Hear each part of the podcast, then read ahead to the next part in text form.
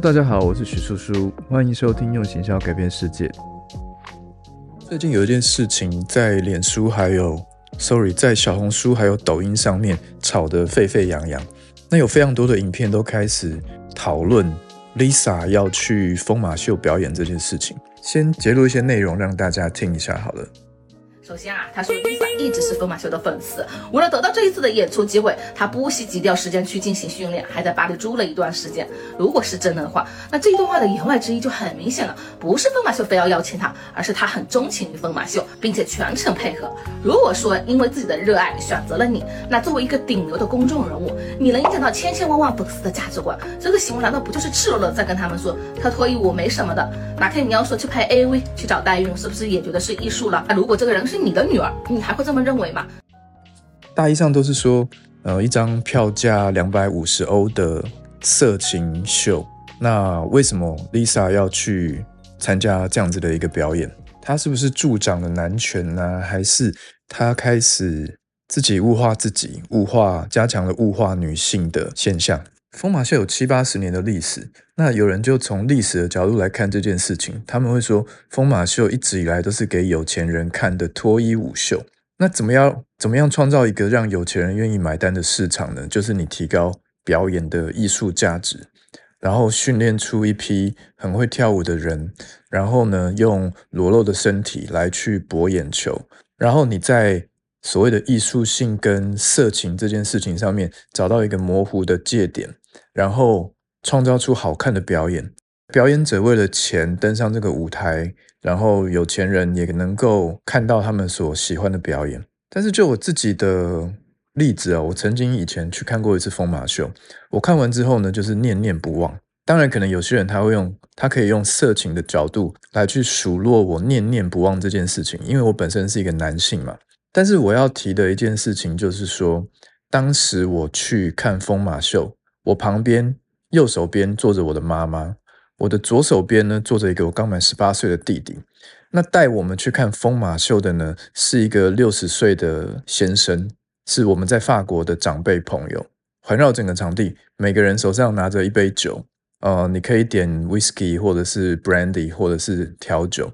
并不是全场都是男性的角色，我觉得大概至少有三四成都是女性，而且有年轻的女性，有中老年人，他们都是保持着，我觉得他们都是保持着一种尝鲜、有点冒险的精神，或者是说他们来看待一个法国传统的表演、知名的表演。那这次因为 Lisa 这个 K-pop 这个世界偶像。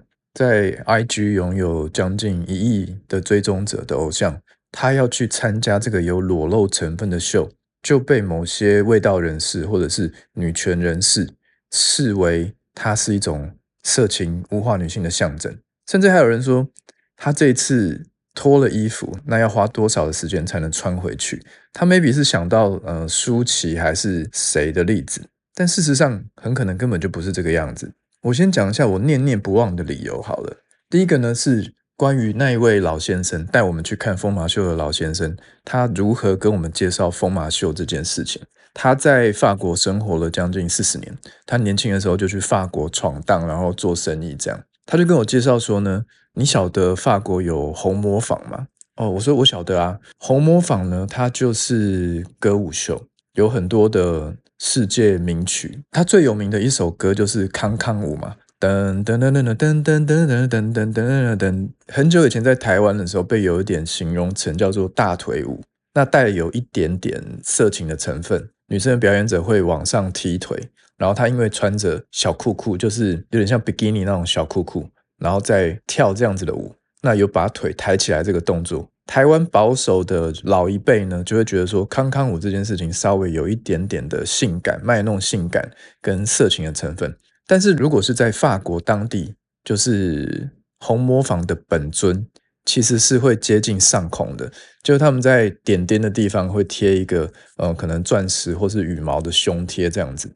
那我会了解红磨坊，其实是因为尼可基曼还有伊旺麦奎格，就是星际大战的 Obi Wan Kenobi。尼可基曼就是不可能的任务里面汤姆克鲁斯的前妻。OK，我想可能有一些年轻人不知道他们是谁。那尼可基曼跟伊旺麦奎格他们曾经演了一个音乐剧的电影，就叫做《红模仿》。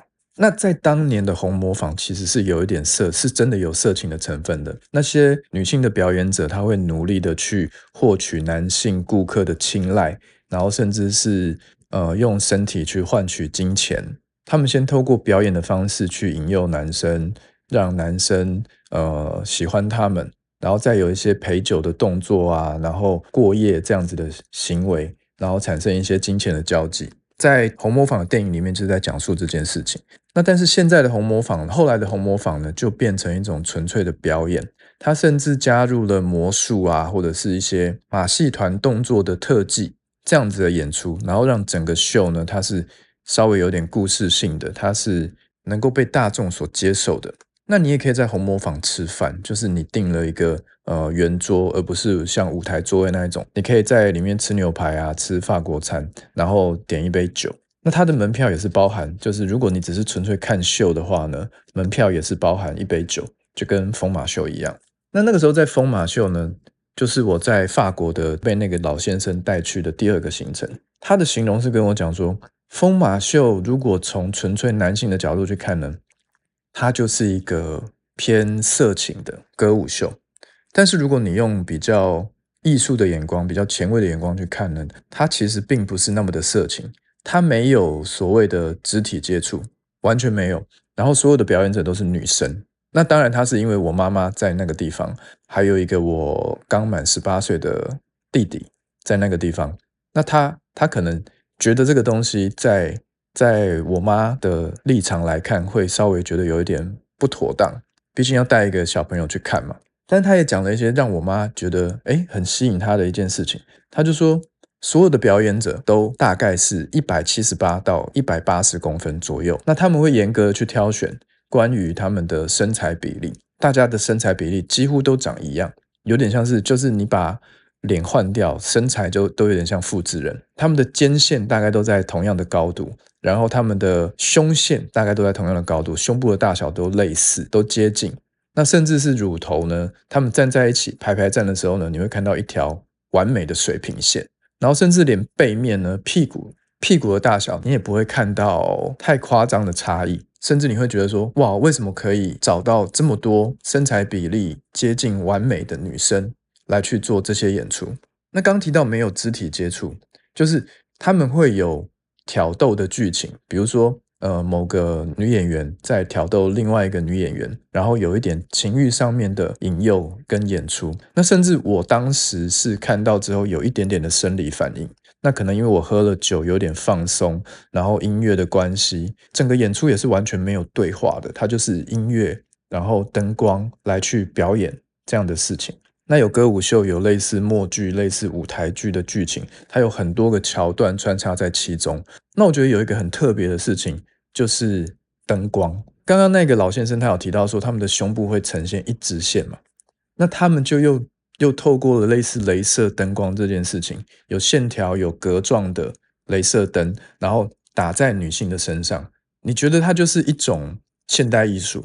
在你看到的当下，你会觉得，哇，原来人体。再加上灯光，原本是很色情感觉的一件事情，它怎么可以有这么漂亮的演出？OK，我的念念不忘，并不是说我今天看到一个 AV 女优，然后她是我的菜，她的叫声是我喜欢的，她的屁股形状是我喜欢的，所以我念念不忘。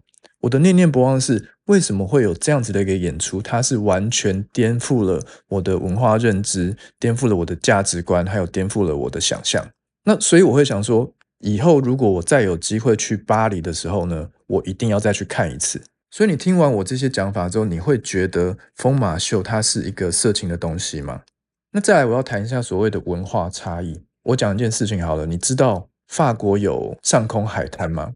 我第一次到坎城去看、去参加坎城创意节的时候，就是呃广告讲的最高殿堂就是坎城创意节，电影讲的最高殿堂是坎城电影节嘛。我第一次去那个地方的时候呢，是我其实对广告节并没有那么多的兴趣，我反而思思念念是我一定要去看附近的上空海滩。那多少我的心里面是有一点点情色的成分啦，因为我没看过嘛，我有好奇心。那谁到了坎城不会想去看上空海滩？为什么这这么一件你从来没有看过的事情，从来没有在你生活周遭发生过的事情，你不会想要去开开眼界？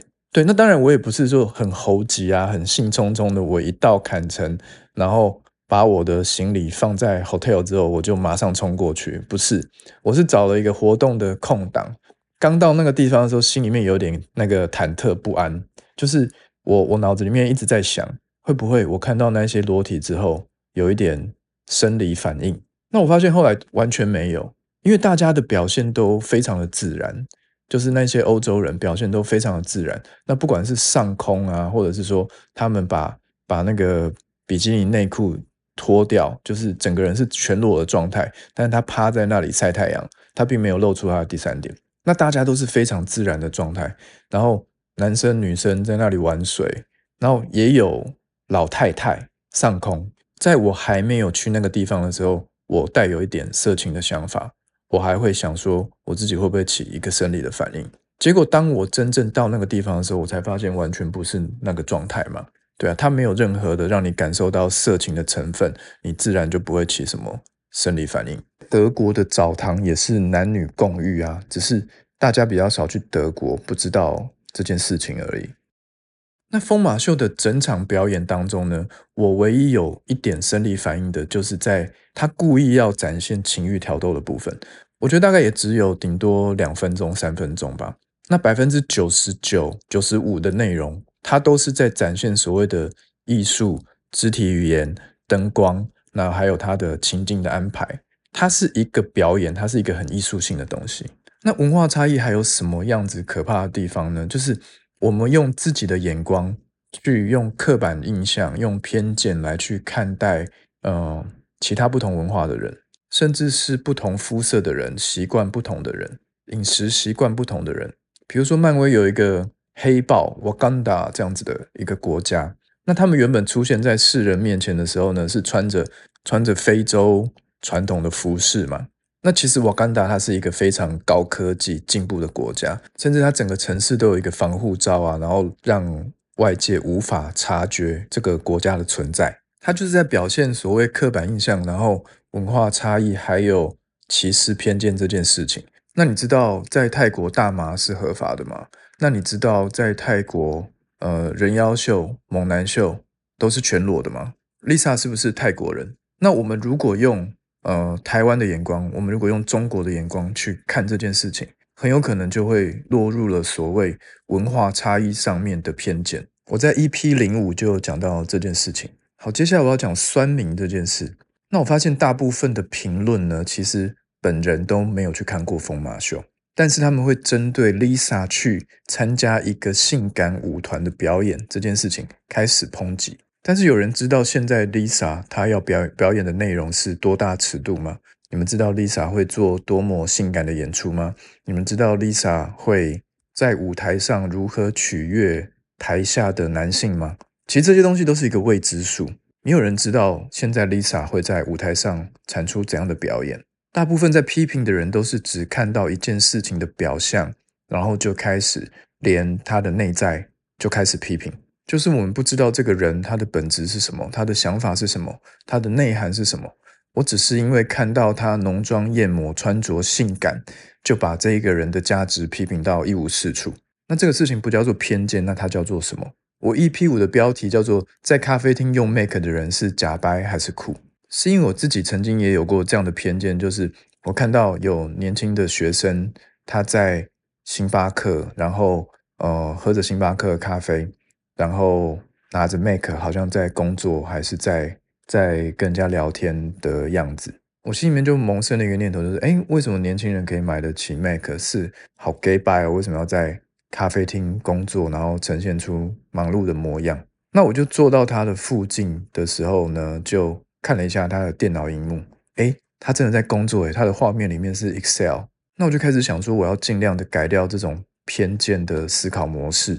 因为我的偏见如果会发生在这种小地方，那表示我看待人事物的时候都很容易用这种模式去呈现嘛。我觉得那些在骂 Lisa 的酸民，搞不好根本连 Lisa 的表演都没有看过。Blackpink 或者是一些 K-pop 女团的卖点，或者说他们能够让呃男生女生都喜欢的原因，其中有一个就是他们的姿态，他们的表演是性感的、妩媚的，然后可爱的，能够让男男女女都喜欢。我觉得并不是一件简单的事情。Lisa 她从四岁就开始学跳舞，然后长大之后去参加那个 YG 的海选，也成为 YG 二十年来第一个外国签约的外国艺人。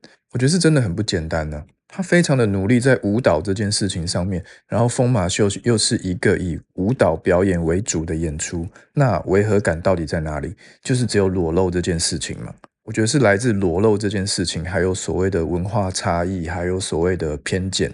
那些在谩骂的酸民，都是所谓的未审先判，不了解一个事情的全貌，然后就加以评断。甚至我看到有一个人，他写了大概两千字的文章，在骂男性，呃，男权呐，然后再讲女权呐，再讲从以前到现在女性如何被剥夺啊，被控制啊等等。然后疯马秀它就是一个男权文化下的产物，它是一个取悦有钱人的一种娱乐工具。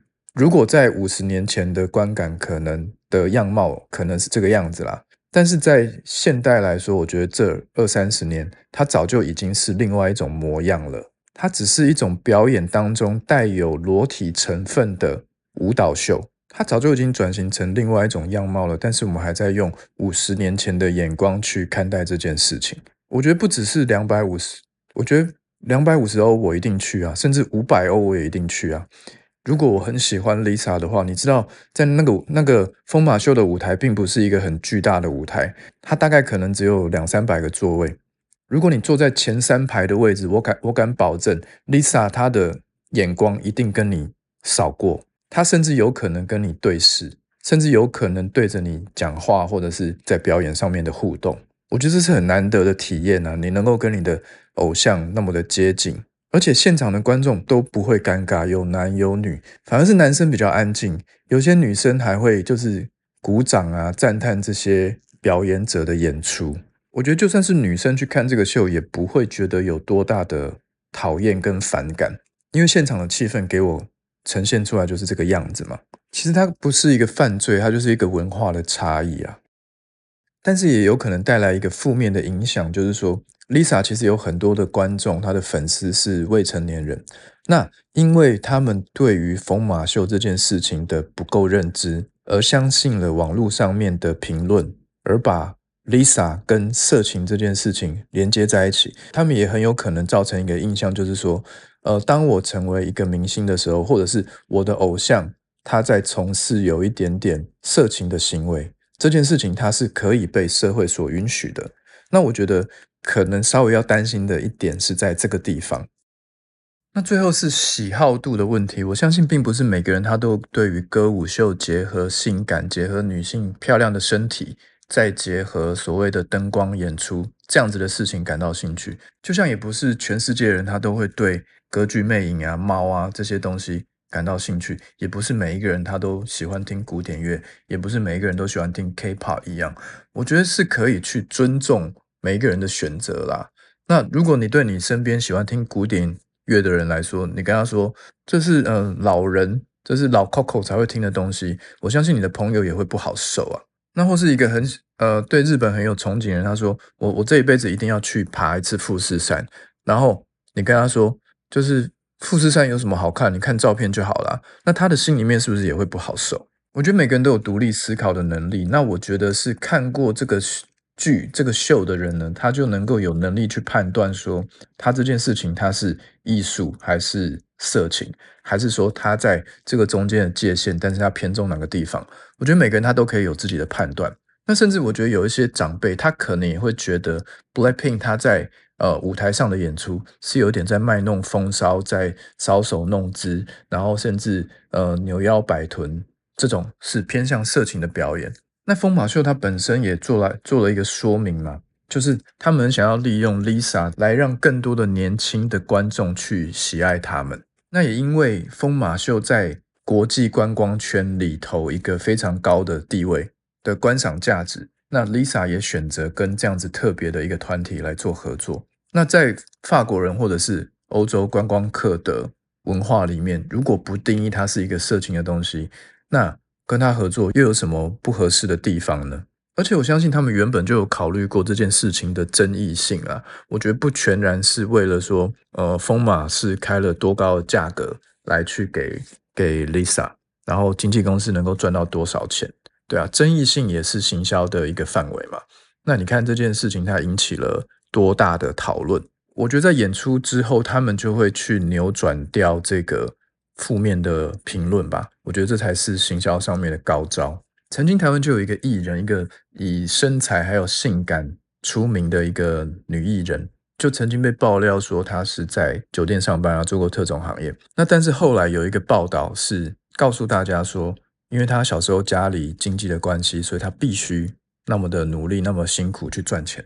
家里有一些状经济的状况，这样我身边竟然有一些原本讨厌她的女性，因为这个报道而开始觉得。这个女生她非常，这个艺人她非常的努力，她非常的认真，形象上面完全去扭转。呃，Lisa 跟她的公司也一定有考虑到这个问题，他们怎么可能那么笨的去接一个对 Lisa 是全然负面的一个生意呢？有那么笨吗？物化这件事情是把一个人当成是一个商品嘛？那但是偶像这件事情它本来就是一个商品。难道 Lisa 她原本卖的并不是她的美貌，并不是她的身材，并不是她的舞蹈，并不是她的性感吗？她在舞台上面的表演也是极尽性感的可能，但是她的粉丝全部都是男生吗？我觉得女生还比较多吧。如果你看她演唱会的现场，我觉得女性观众至少是六七成以上，男性观众反而是偏少的。然后美丽跟性感是一种展现自我的方式，我觉得在现代应该是这样子这样子去解读。